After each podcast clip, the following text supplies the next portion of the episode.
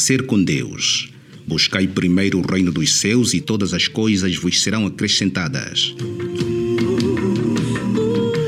Amanhecer com Deus é um programa da Igreja Adventista do Sétimo Dia em Angola, de segunda a sexta-feira, das 5 às 6 horas da manhã. Não perca, contamos consigo.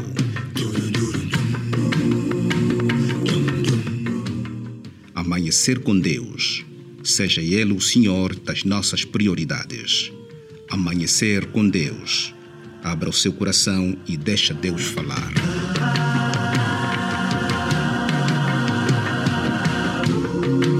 Bom e abençoado dia a todos os ouvintes da Rádio Nova Angola.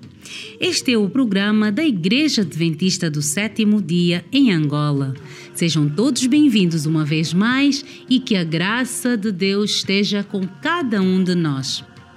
Amanhecer com Deus é um programa que tem na coordenação o pastor Wilson Alfredo, realização Francisco Venâncio, produção Manuel Sebastião e Francisco Queta. Na edição e apresentação, Luciana Mucaja.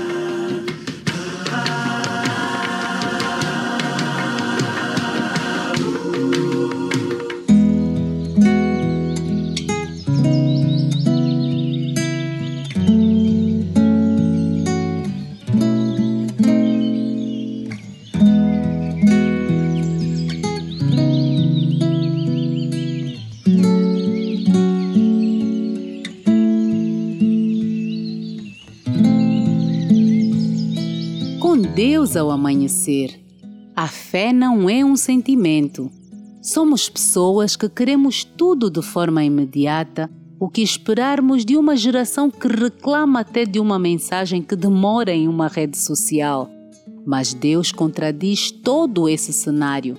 Se não sabemos esperar, é isso aí que Ele nos colocará em situações que necessitamos esperar e estivermos apegados a sentimentalismos e não em fé que vem de Deus, desistiremos. Reclamamos, sabe por quê? Porque estamos apegados em acreditarmos apenas no que sentimos, vimos e isso é totalmente evidente. Bem-aventurado os que viram e creram, diz a palavra do Senhor. Não precisamos enxergar uma não precisamos ver uma situação a dar certo. Precisamos confiar que ela já deu certo.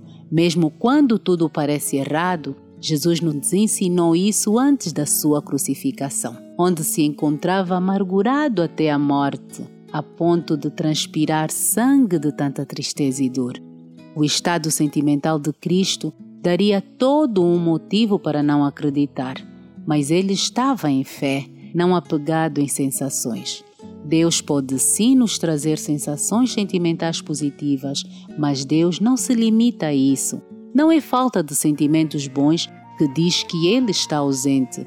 Deus quer que vivamos por fé, não por sentimentos humanos. Bom dia!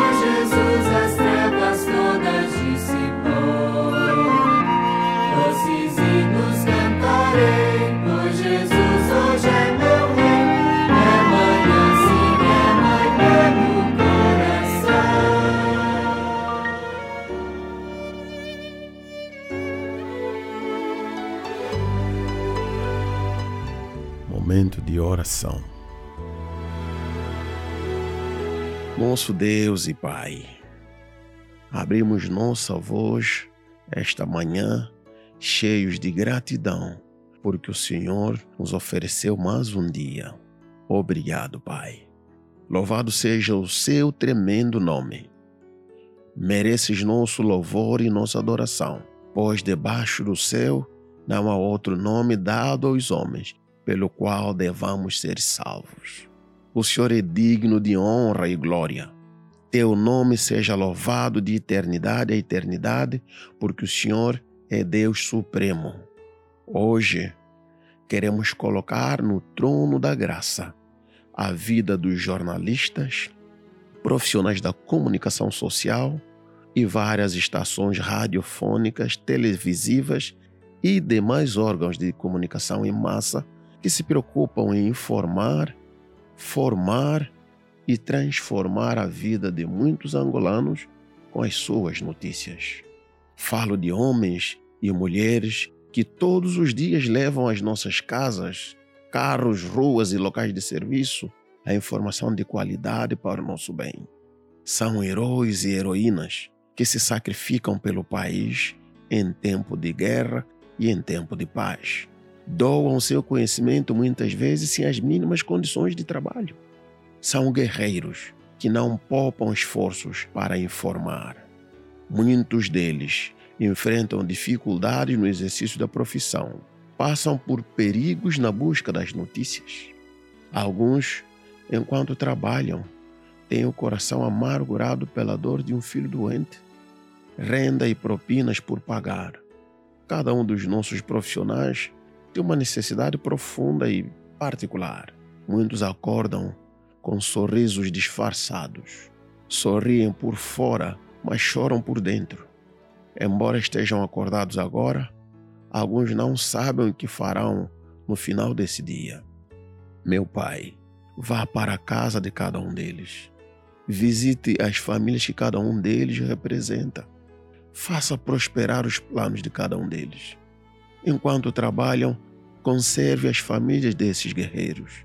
E se há um casamento de um desses profissionais à beira do divórcio, eu te rogo em nome de Jesus que restaure, meu Pai. Opere o milagre da vida na vida desses seus filhos. Oro especialmente para o administrador geral da Rádio Nova e toda a sua equipa. Visite a sua família e lhe abençoe com muita saúde. Que os trabalhos dos diversos setores dessa casa de rádio sejam prósperos. Que o Senhor, na sua bondade, conceda bênçãos incontáveis aos profissionais dessa rádio, desde o pessoal da direção até o pessoal da limpeza, que enquanto servem Angola e os angolanos, sejam conservados e protegidos dos perigos do dia a dia.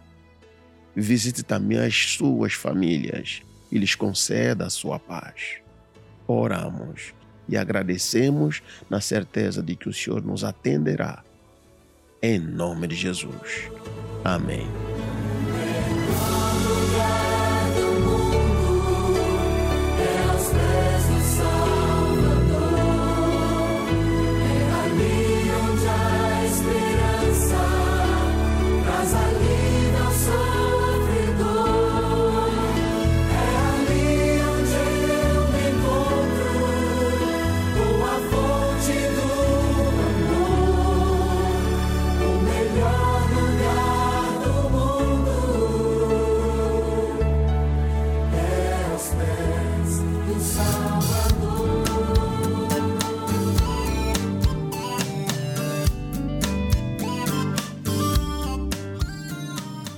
Reavivados por Sua palavra.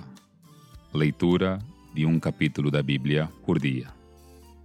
Estamos no capítulo 5, onde Paulo apela aos judeus para não voltarem à opressão da lei e à circuncisão que já não tinha seu valor.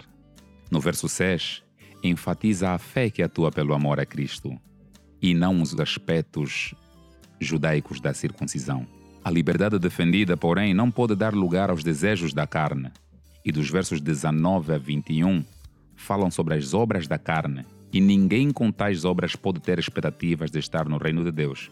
Uma leitura básica podemos encontrar as obras da carne, aqui no versículo 19 a 21, que diz assim: Ora, as obras da carne são conhecidas e são a prostituição, a impureza, a lascívia, a idolatria, feitiçarias, inimizades, porfias, ciúmes, iras, discórdias, dissensões, facções, invejas, bebedices, glutonarias e coisas semelhantes a estas, a respeito das quais vos declaro, como já outrora vos preveni, que não herdarão o reino de Deus os que praticam estas coisas. Já do versículo uh, 22 e 23, fala sobre os frutos do Espírito Santo. Estes nós devemos cultivar. E aqui são ditos, mas o fruto do Espírito é amor, alegria, paz, longanimidade, benignidade, bondade, fidelidade, mansidão, domínio próprio. E contra estas coisas a lei não prevalece. E estes frutos do Espírito Santo são o resultado da presença tranquilizadora do Espírito Santo na nossa vida. Que neste dia reflita e produza os frutos do Espírito Santo. Que Deus te abençoe continue nos acompanhando no Reavivados por Sua Palavra, que é a leitura de um capítulo da Bíblia por dia.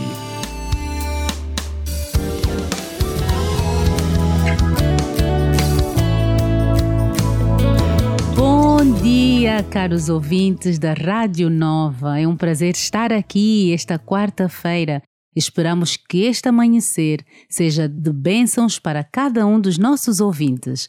É um prazer tê-lo aqui, Pastor Prazeres. Bom dia. Bom dia, é irmã sempre Lúcia, um prazer. É, de facto, é um É um prazer. prazer termos o Pastor Wilson. Pastor Wilson, bom dia. Bom dia, é sempre E- um prazer para nós estar cá e como diz o nome do pastor Prazeres, Prazeres. o prazer é todo nosso. Muito bom e um prazer Amen. estarmos, não é, aqui para mais um estudo das lições da Escola Sabatina. Estas lições que estudamos lá todos os dias. É um prazer, caro ouvinte, e vamos então iniciar fazendo uma oração. Oremos. Pai querido, muito obrigada. Obrigada por este amanhecer. Obrigada por cada um dos ouvintes que está, Senhor, sintonizado. E obrigada, Pai, pelas tuas bênçãos, pelo teu amor. Que o dia de hoje seja feita toda a tua vontade e possas ajudar-nos, Senhor, a passá-lo pela graça de Deus. Abençoa-nos, esteja com a lição que vamos estudar, em nome e por amor de Cristo Jesus. Amém. Amém. Amém! Como sempre, vamos começar então com um verso para memorizar. Eu espero, caro ouvinte, que nessa altura, Gênesis capítulo 17, versículo 7, já esteja na cabeça, na memória de cada um de nós. E eu vou já dizer como se já tivesse, não é? Eu já, já tenho ele memorizado. Estabelecerei uma aliança entre mim e você e a sua descendência no decurso das suas gerações, aliança perpétua para ser o seu Deus e o Deus da sua descendência. Pastores, ontem estivemos a falar então sobre a aliança e Israel e vimos o quanto nós somos o povo especial de Deus por sermos, como disse muito bem o pastor Wilson, se bem me recordo, somos o Israel espiritual. Hoje vamos falar sobre o livro da aliança, pastor e o quanto somos realmente esse povo especial. O que é que temos então para hoje? Bem, hoje o tema é o livro da aliança e gostaríamos de descrever um pouquinho por que que Deuteronômio é considerado como livro da aliança. Tudo porque, como nós já fizemos menção em programas anteriores, o título do livro Deuteronômio, que vem da origem latina Deuteronomium, na Septuaginta, e lembrar aos ouvintes que a Septuaginta é a tradução da Bíblia do Antigo, é tradução da parte do Antigo Testamento de hebraico para o grego, porque no tempo em que Jesus estava com seus discípulos aqui na terra, usava somente a Bíblia, que é a parte do Antigo Testamento. Então, houve necessidade de traduzir de hebraico para o grego para que as pessoas pudessem entender a palavra de Deus. E nesta, nesta Bíblia, que é chamada de Septuaginta, veio esse título aí que descreve e é traduzido como segunda lei. Então, ao falar de Deuteronômio, nós estamos a falar da segunda lei. E o tema de hoje é o livro da aliança. O livro da aliança, na verdade, que o autor sugere aqui é o livro de Deuteronômio. E por que, que ele é considerado livro da aliança? Porque esse livro de Deuteronômio descreve o pacto de Deus com seu povo. E nós temos dito que a aliança é um pacto, é um acordo, onde há duas partes. Então, a parte de Deus e também a parte do povo. E quando nós olhamos no capítulo 5 de Deuteronômio, no verso 3 e os versos a seguir, nós conseguimos perceber a parte que Deus queria que o seu povo obedecesse dentro desse contexto de aliança. E ali está descrito os dez mandamentos. Por isso é que o livro de Deuteronômio é chamado de segunda lei ou é também entendido como livro da aliança, porque descreve a parte que Deus queria que o seu povo obedecesse em função do amor demonstrado por Deus. E nós podemos ver isso claramente no capítulo 5 de Deuteronômio. A Bíblia descreve no verso 3: Não foi, não foi com nossos pais que fez o Senhor esta aliança, e sim conosco.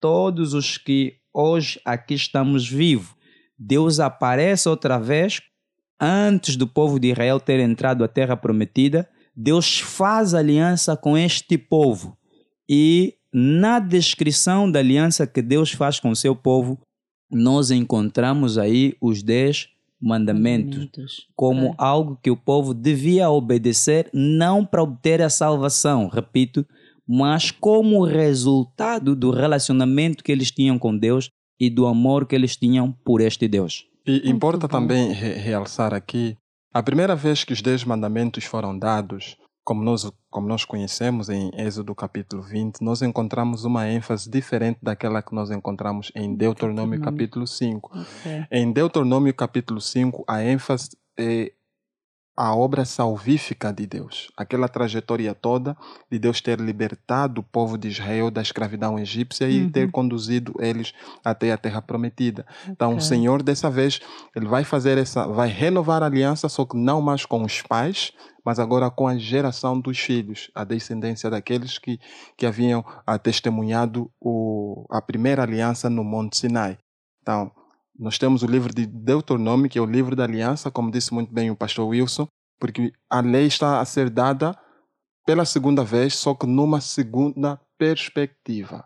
Então, nós temos aqui a, a, a criação, que é a ênfase de Êxodo capítulo 20, uhum. e nós temos eh, Deuteronômio capítulo 5, eh, que enfatiza a redenção. Então, nós temos tanto na criação como na redenção a aliança divina ser estendida para o ser humano. Muito bom. E é um facto aqui interessante, é Sim, que pastor. o verso 3 diz assim, Deus fizer aliança com nossos pais nossos lá. Pais. Agora Deus quer fazer aliança conosco que estamos vivos. E eu gostaria de, de realçar a expressão vivos. Uhum. Do mesmo jeito que Deus fez aliança com o povo de Israel, a segunda geração que estava viva antes de entrar em Canaã terrestre, uhum. é o mesmo que Deus quer fazer conosco hoje. Sem se importar a religião que nós professamos. Amém. Sem se importar a crença ou credo religioso que nós temos. Okay. Deus, querido ouvinte, quer fazer aliança com cada um de nós que está vivo. Então, a aliança, o tema da aliança no livro de Deuteronômio é o ponto fulcral, o ponto chave, porque é o designo de Deus para o seu povo estabelecer essa aliança com aqueles que estão vivos, antes mesmo da volta de Cristo Jesus. Eu iria acrescentar, Por não é, favor, irmã sim, Lúcia, pastor. dizendo assim, olha, em Êxodo Deus cria um povo, casa-se com esse povo.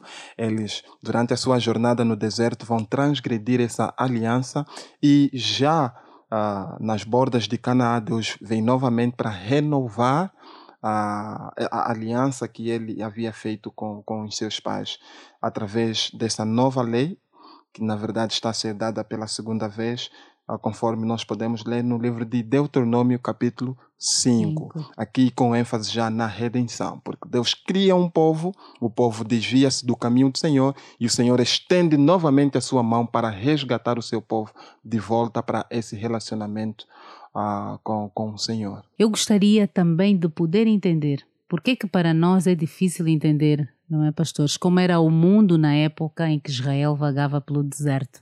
Por que que só Israel é que ficou o povo especial? Já estivemos aqui a ver, mas gostaria que pudéssemos ver, não é? E, e também explicar aos nossos caros ouvintes se os impérios surgiram e desapareceram, restando apenas ruínas, ou nem por isso, o que é que podemos saber exatamente das muitas nações pagãs menores que viviam na região de Israel? O que é que podemos saber dessas outras nações que foram praticamente expulsas diante de Israel?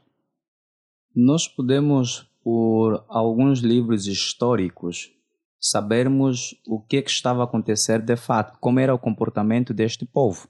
E o autor do livro guia que nós estamos a estudar, ele descreve algumas coisas que estavam acontecendo com essas nações. Uhum. Havia muito paganismo, havia o politeísmo e algumas alguns povos ainda faziam o sacrifício de crianças. Eram Nossa. pessoas severas e bárbaras Extremamente e cruéis. extremamente cruéis. Hum. E Deus queria que o seu povo fosse diferente. Por isso é que o tema é seu, Seu povo, povo especial. E eu gostaria de ressaltar em um texto que nós não, não podemos deixar de fora. Sim, pastor. E permitam-me, por favor, que eu tome a leitura na minha Bíblia, que é o capítulo 26 de Deuteronômio, o verso 19. Apesar de que o contexto desse, desse texto começa a partir do verso 16. Mas o verso 19 diz assim: Para assim te exaltar em louvor, renome e glória sobre todas as nações que fez, e para que sejas povo santo do Senhor teu Deus, como tem dito. Bom. É interessante, parece que no português é algo simples, mas aí a Bíblia diz que o povo de Israel devia ser o povo santo, do Santo. Senhor. E na língua original que foi escrito no Antigo Testamento, realça algo muito mais profundo. A expressão povo santo do Senhor é Am Kadosh. Só que é interessante que a expressão, o substantivo Am, que é povo, traduzido como povo, e o adjetivo Kadosh, que é santo, eles estão ligados por uma kef. Uma kef é como se fosse um hífen em português, só que em vez de estar no meio das palavras, ele fica na parte de cima. E quando duas palavras hebraicas estão ligadas por uma kef, o leitor da Bíblia deve pronunciá-las em conjunto, numa só emissão de voz. Ou seja, são palavras, são coisas inseparáveis. O povo de Deus e santidade deviam andar junto. Juntos. Ou seja, o povo de Deus devia ter um diferencial dos outros povos. E esse diferencial dos outros povos devia ser a santidade demonstrada pelo povo de Israel. Não podiam viver de paganismo, não podiam viver de politeísmo, não podiam fazer sacrifício de crianças, ou seja, deviam ter um comportamento automaticamente diferente dos outros povos. Por isso é que eles são considerados Am Kadosh. E Deus chama-nos para que hoje sejamos também o seu povo santo.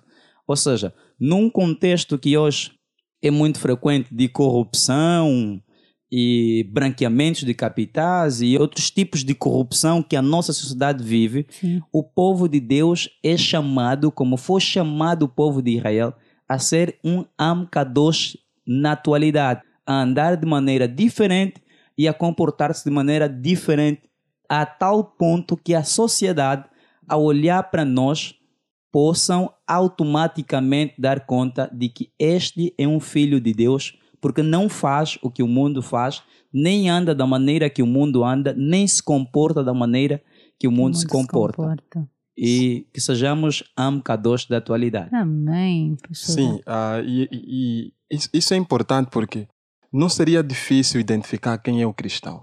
as nossas palavras, a nossa maneira de viver, o nosso comportamento deveria descrever que de facto nós, embora vivemos nesse mundo, nós pertencemos à pátria celestial. Mas eu queria enfatizar um outro aspecto aqui. Deus havia escolhido a nação israelita para servir de luz. Ok. Certo. E você percebe isso não apenas no chamado que o Senhor faz a Abraão, porque Abraão já vivia numa terra ah, composta de pessoas que estavam todas ah, voltadas para a idolatria. Uhum. Deus chama-o e o conduz para uma terra onde ele deveria viver de uma maneira diferente. Dele, então, diz o Senhor, todas as nações seriam benditas. né? A Benditas, bênção sim. viria por meio dele para se estender à- humanidade toda. Ou seja, o facto de Deus escolher Israel não torna o povo de Israel como a única nação a ser salva, não. Por meio deles, Deus iria estender a salvação A para todos. Esse é o primeiro ponto. Segundo ponto, você percebe na localização estratégica de Israel. Deus Uhum. havia colocado Israel no centro do mundo daquela época. Por quê? Porque todas as outras nações deveriam vir aconselhar-se junto de Israel, deveriam aprender de Israel a religião de Israel. Eles deveriam aprender a respeito do Deus de Israel. É aquilo que os evangelistas, os missionários chamam de missão Ok. centrípeta. Nós hoje temos a missão ce- centrífuga, né? que por Deus disse ide para o mundo. Mas naquela época Israel deveria atrair o mundo para si. si. Correto. Então, o estilo de vida daquela nação deveria ser específico, único, exclusivo, uma identidade própria. E por meio daquilo, então, o mundo daria louvor e conheceria a respeito da salvação de Cristo Jesus. Por isso é que eles são convidados a serem luz, a serem os Amkadosh. Hoje, se nós, como cristãos, formos luz para o mundo, o nosso estilo de vida estará evangelizando essas pessoas e estarão se unindo a nós. Não para que nós sejamos os únicos, como disse muito bem o pastor Prazeres, mas que o nosso estilo de vida impacte as outras pessoas e que eles conheçam o mesmo Deus que nós conhecemos. E gostaria também de fazer menção aqui, e essa é uma lição muito profunda, aproveitando já minuto, o meu último minuto.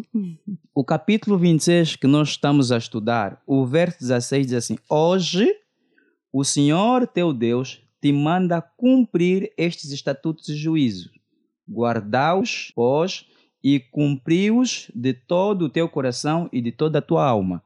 E é interessante que aqui o texto diz assim: hoje. Ou seja, a aliança, o pacto que Deus queria fazer com Israel, não devia ser futuro, devia ser naquele momento. O dia da decisão do povo seria naqueles instantes. Então, Deus também quer fazer conosco essa aliança hoje. O momento de decisão é agora e não adiarmos a decisão para o futuro. Amém. Pastor eh, Prazeres. Eu iria enfatizar aqui eh, eh, essa necessidade de sermos exclusivos. Uhum. A salvação não é exclusiva apenas para um determinado grupo, mas aqueles que são salvos devem ter um estilo de vida exclusivo, Amém. único, que os, i- que os identifica, Muito que os bom. separa do resto do mundo. Então, é um chamado a olharmos para aquilo que nós somos, a nossa maneira de viver. É um chamado a sermos o povo especial de Deus.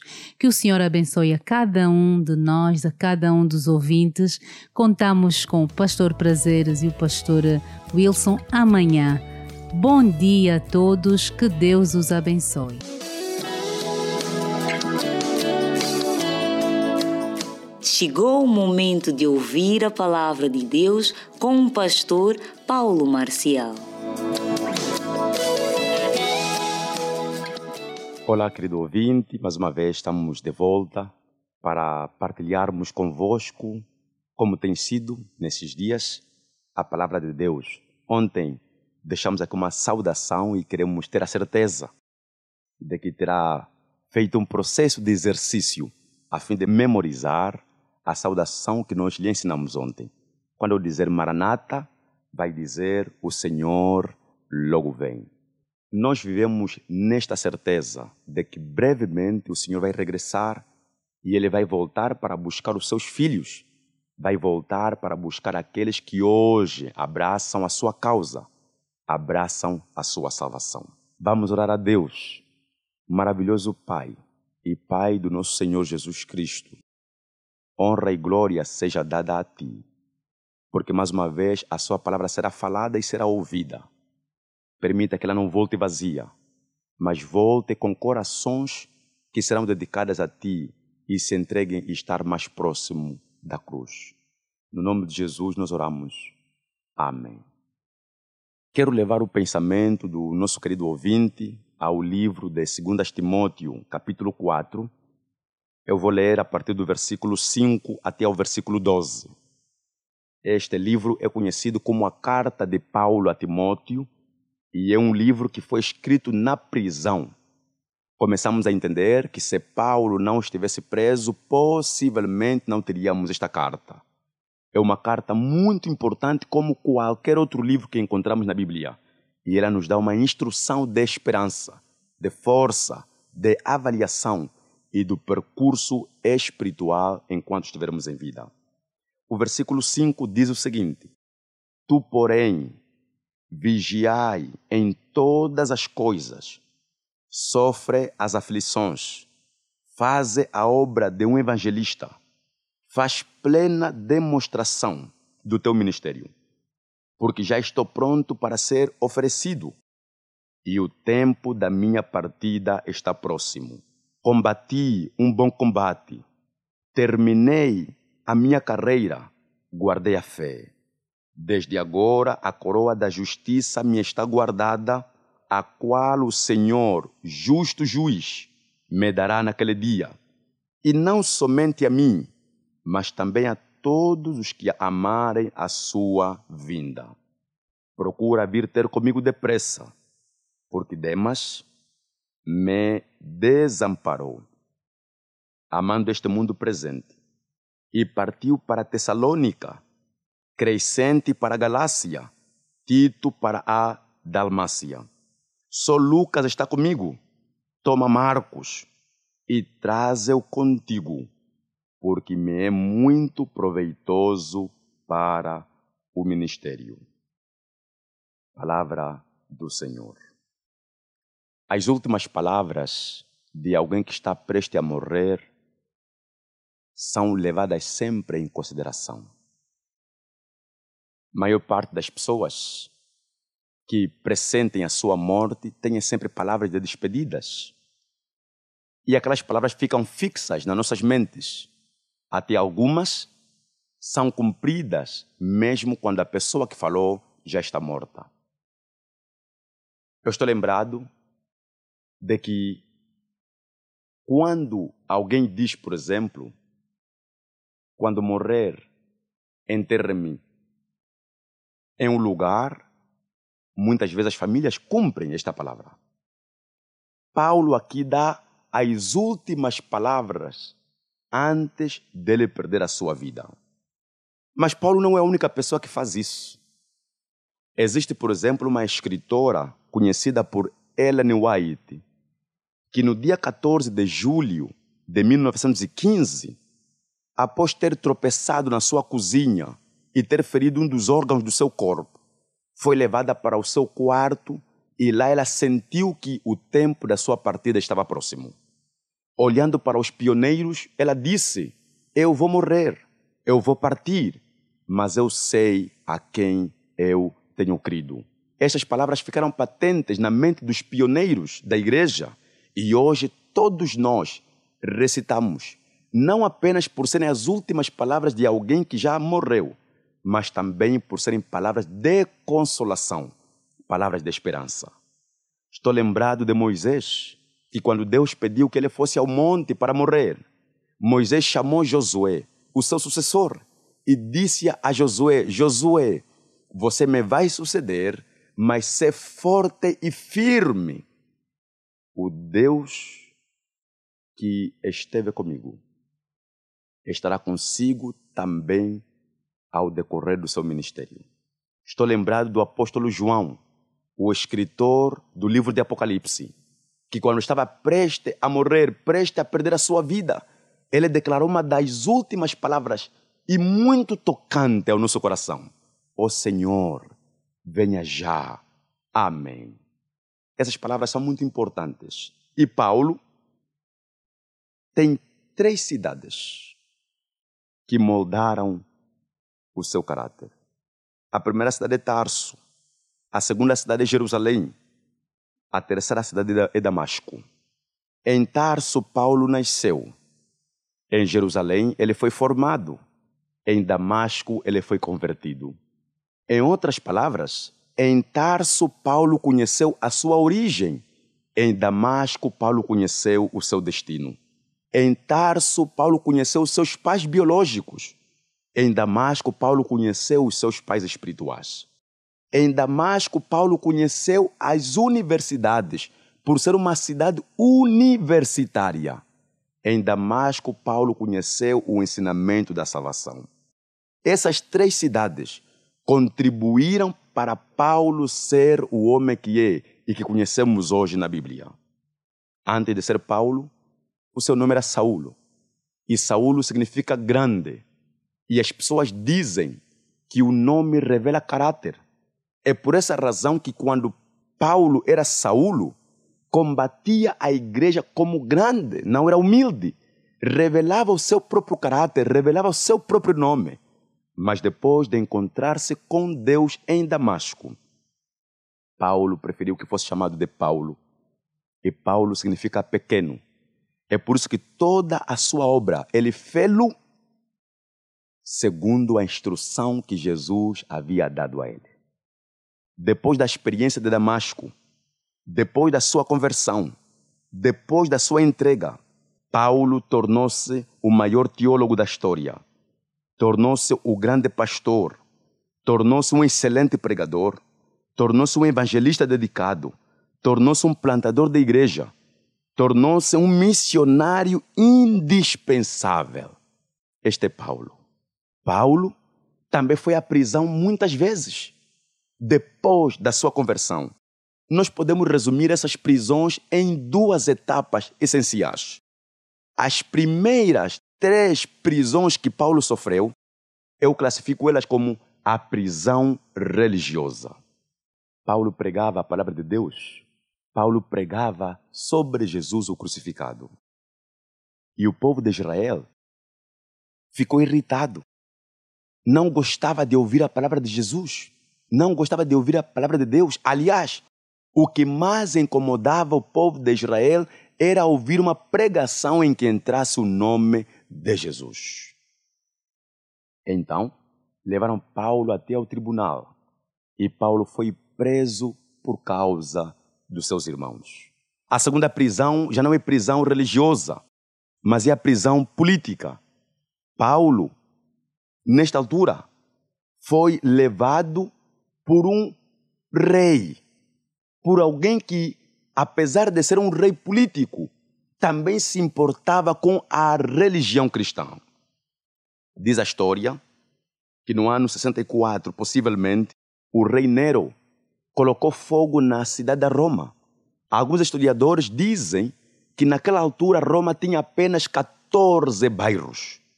E quando ele colocou fogo, dos 14 bairros, dez bairros queimaram. Sobraram apenas quatro bairros.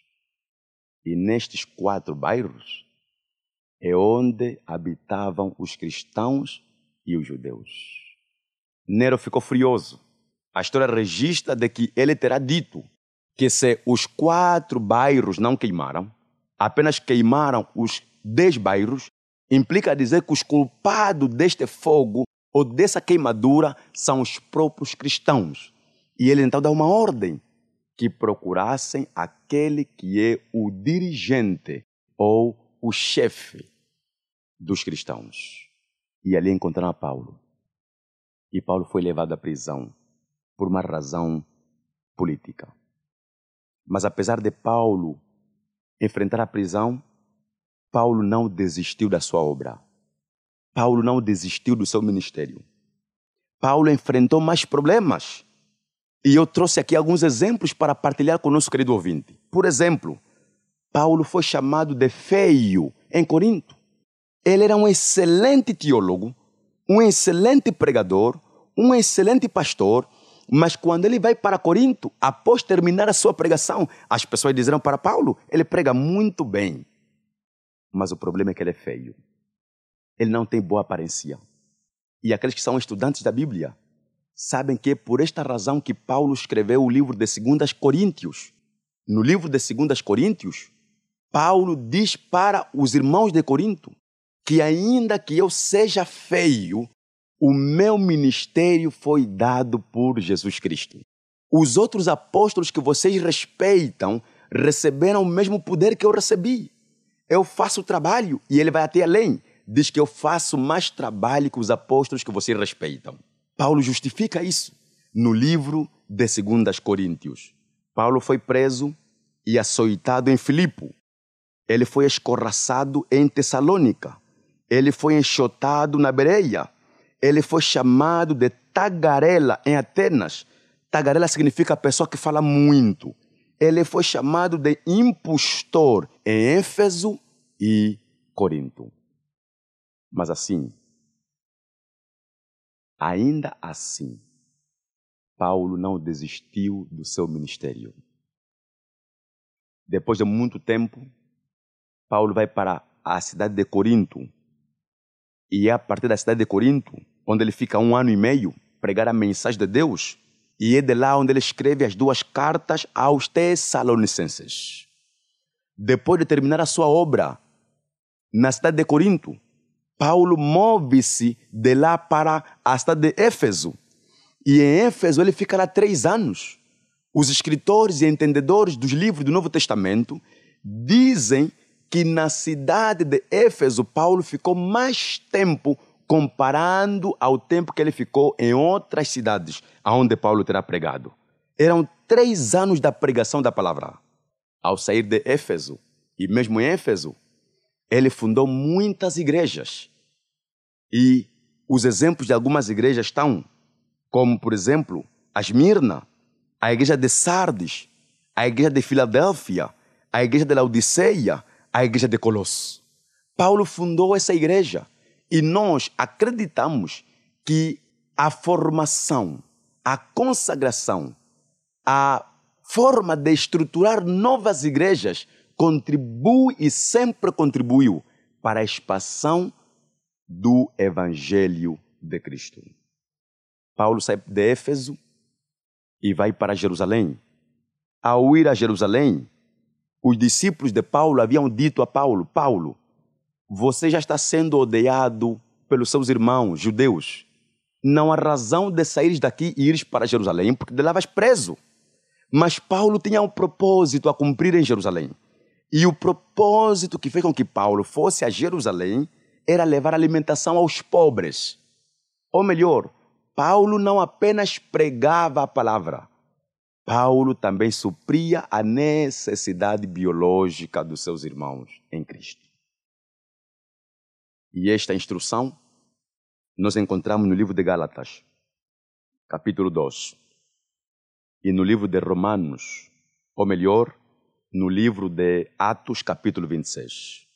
Paulo escreve para a igreja de Gálatas e também escreve para a igreja vizinha, as igrejas que se encontravam em Éfeso, o que está registrado no livro de Atos, capítulo 26, para que esses irmãos recolhessem donativos, para que preparassem alimentação, a fim de que quando Paulo passasse por aquele lugar, levasse esses bens para Jerusalém. Por que Paulo precisava levar comida? Por que ele precisava levar esses bens? Porque Cláudio havia expulsado todos os judeus e cristãos da Roma quando eles saíram de Roma, já não tinham nada para vestir, não tinham nada para comer. Então Paulo alertou aos seus irmãos para que preparassem alguma coisa, vestuário, alimentação, a fim de ajudar os seus irmãos que haviam saído de Roma. Quando Paulo chega em Jerusalém e se encontra com os outros apóstolos como Pedro e outros que haviam ficado em Jerusalém, a Bíblia diz que depois de pouco tempo Paulo é preso em Jerusalém. E Paulo é julgado por Festos, segundo o livro de Romanos. E Festo cria a tendência de livrar Paulo. Achou Paulo inocente, mas Paulo apela para a Roma. Ele apela a César. Paulo quer ser julgado em Roma, quer ser livre em Roma. Enquanto Paulo pensava que era necessário chegar em Roma para alcançar a sua liberdade no plano de Deus, era necessário que Roma conhecesse a palavra divina, a salvação eterna. E Festus, ouvindo o apelo de Paulo, colocou Paulo no barco. E a Bíblia registra, no livro de Atos, capítulo 27, que neste barco onde Paulo estava a sair de Jerusalém para Roma, tinha 276 pessoas. Viajavam, possivelmente eram todos prisioneiros que iam a Roma. Quando chegaram no alto mar, a Bíblia diz que o barco começou a afundar. O barco não aguentou o embate das ondas e o barco, por fim, quebrou-se ao meio. Paulo dá uma ordem: que cada um deles pegasse na metade da madeira do barco, para que não morressem naquele mar. E eles fizeram isso. Deus os ajudou. E 276 pessoas foram salvas. A razão pela qual essas pessoas foram salvas é porque eles não podiam morrer sem primeiro ouvir a palavra de Deus. E eu quero dizer isto ao nosso querido ouvinte. Se Deus lhe preservou em vida até o momento presente, é porque você ainda deve ouvir a alerta de Deus. Deve ouvir a mensagem de Deus. Deus não fará nenhuma coisa contra ti sem primeiro lhe alertar. Eles chegaram à beira do mar e o frio tomou conta deles. Então acenderam uma fogueira, fizeram uma fogueira, colocaram fogo ali para aquecer um pouco o seu corpo. Encontramos isso registrado no livro de Atos, capítulo 28, no versículo 3. E quando eu li a Bíblia, eu dei conta que a pessoa que estava mais interessada em manter aquela fogueira acesa era Paulo. Paulo começou a colocar lenha, mas enquanto colocava lenha, uma serpente sai do fogo e ataca o braço de Paulo. E as pessoas começaram a dizer: Paulo, a serpente lhe mordeu porque você pecou contra Deus.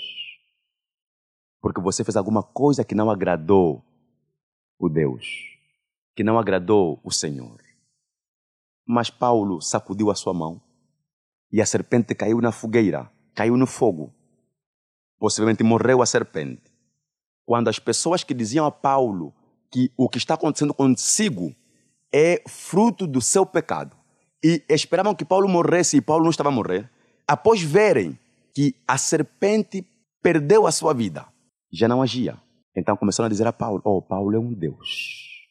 Paulo é um Deus. E eu aprendi nesta vida que às vezes as pessoas que te elogiam poderão ser as mesmas que poderão te criticar.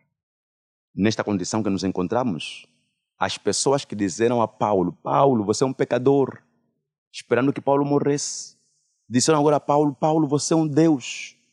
É que apesar de tudo que Paulo terá passado, Paulo não desistiu da obra de Cristo. Paulo não desistiu da igreja. Paulo não desistiu da sua missão. Paulo não pensou em tirar vida. Paulo continuou com o seu ministério. Ele agora chega em Roma. E em Roma ele é preso por dois anos. E é em Roma onde ele escreve a carta aos Filipenses. Ele escreve a carta aos seus irmãos. E no livro de Filipenses, capítulo 1, versículo 12, Paulo diz: Tudo o que me aconteceu contribuiu para a obra de Cristo.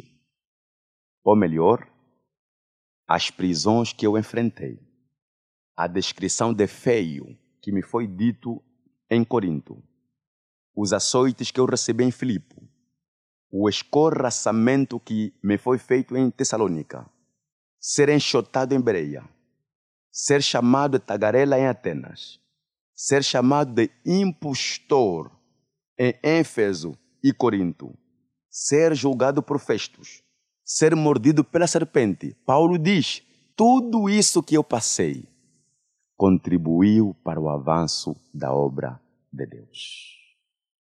Agora que vamos para o livro de 2 Timóteo, capítulo 4, que é o texto que nós lemos. Paulo agora já está velho. Paulo agora já não tem muita força para dar no ministério de Cristo. Ele agora faz uma avaliação da sua vida. Ele agora faz uma avaliação do seu ministério. Ele agora faz uma avaliação de tudo que aconteceu. Nessa altura, Paulo estava preso. Alguns escritores chamam dessa prisão de masmorra. É um lugar que fazia muito frio. Por isso que Paulo diz a Timóteo: Timóteo, traga a capa que eu deixei. Paulo sabia que vai morrer, mas não podia adiantar a sua morte com frio. Ele sabia que vai morrer em poucos dias, mas era necessário que preservasse ainda a sua saúde. Ele disse: traga a capa. Eu estou prestes a morrer, mas traga a capa. Quando ele faz a sua avaliação, ele coloca esta avaliação nos três tempos. Ele coloca no tempo passado, ele coloca no tempo presente e ele coloca no tempo futuro. Ele olha para o passado, quando jovem, quando adulto, quando adolescente, é agora velho. Ele olha para tudo aquilo que ele fez para o Senhor. Ele diz: Combati um bom combate, acabei a carreira, guardei a fé. A versão que eu estou a ler diz: Terminei a minha carreira. Paulo não diz terminei a nossa carreira. Paulo não diz terminamos a carreira. Paulo diz terminei a minha carreira. Ou melhor, a carreira rumo ao reino celestial é individual, mas Deus protege a todos. Paulo também coloca a avaliação no presente. Ele diz: Trabalhei muito. Está no versículo 6. Eu trabalhei muito mas agora o meu tempo de partida chegou. Agora eu vou morrer. Eu serei oferecido. Eu vou partir. Já não tenho muito para dar. Por isso que ele diz no versículo 5 a Timóteo: vigia em todas as coisas, sofre as aflições, faça a obra de um evangelista, faz plena demonstração do teu ministério. Paulo está prestes a morrer, mas está a dizer para Timóteo: Timóteo, faça a obra de um evangelista. Porque Paulo compreendia que o missionário é mortal, mas o evangelho é eterno. O pregador morre, mas a pregação continua.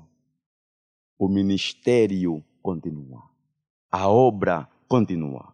Então Paulo olha para o passado e vê o que ele fez olha para o presente e sabe o que está prestes a acontecer, mas também ele olha para o futuro.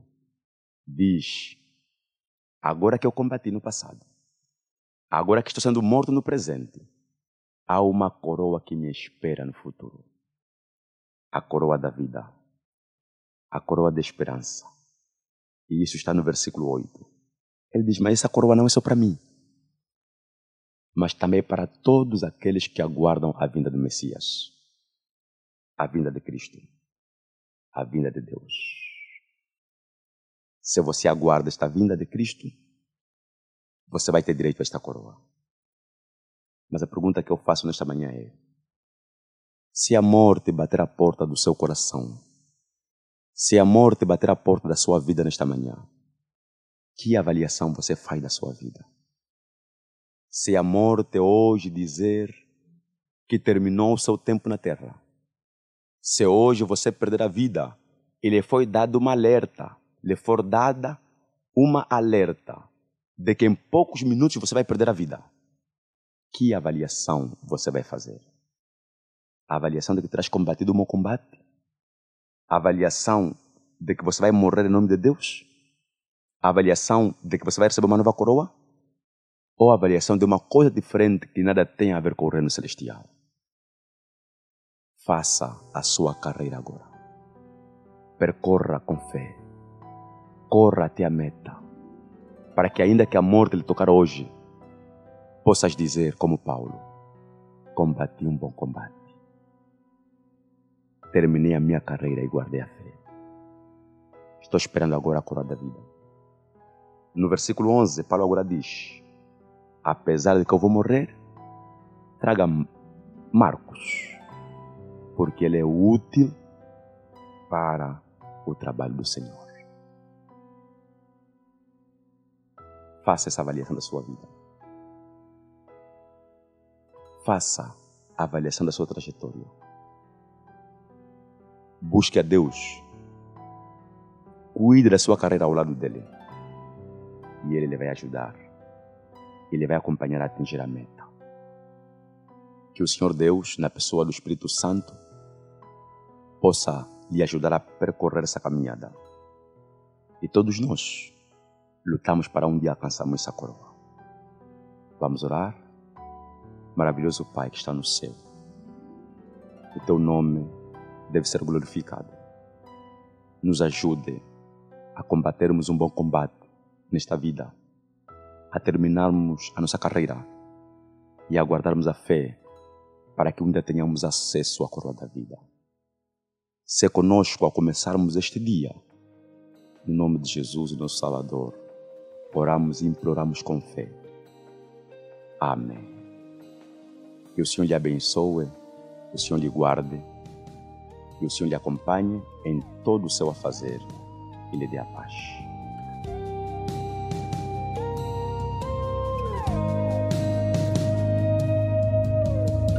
Quando a vida me leva a dor e a dor na solidão, a alegria do coração de repente cai ao chão. A fraqueza vem cá dizer que não há passos que eu possa dar. O inimigo quer convencer-me que não tem como a Deus chegar. Então eu abro meu coração, convidando Deus a entrar. E as promessas que um dia fez, hoje em mim vem realizar. Não há Deus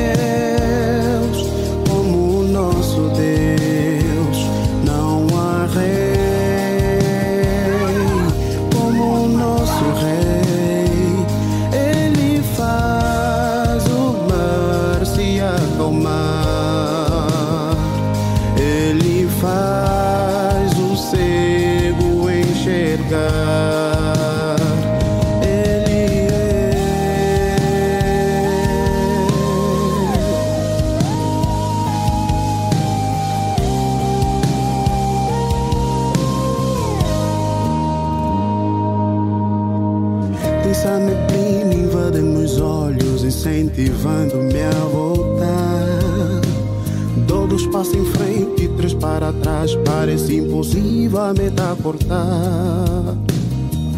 O inimigo vem cá dizer que não há passos que eu possa dar.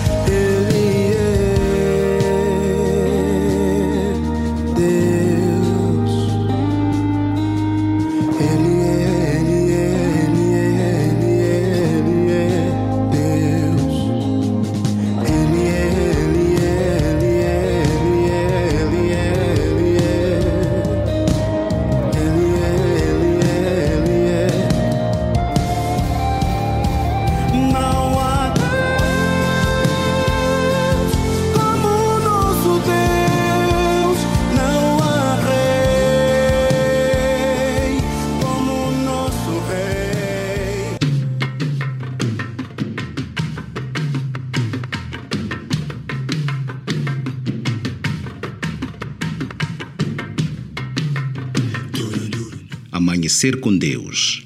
Buscai primeiro o reino dos céus e todas as coisas vos serão acrescentadas.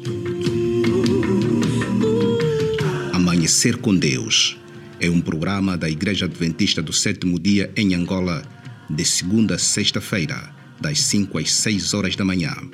Não perca, contamos consigo.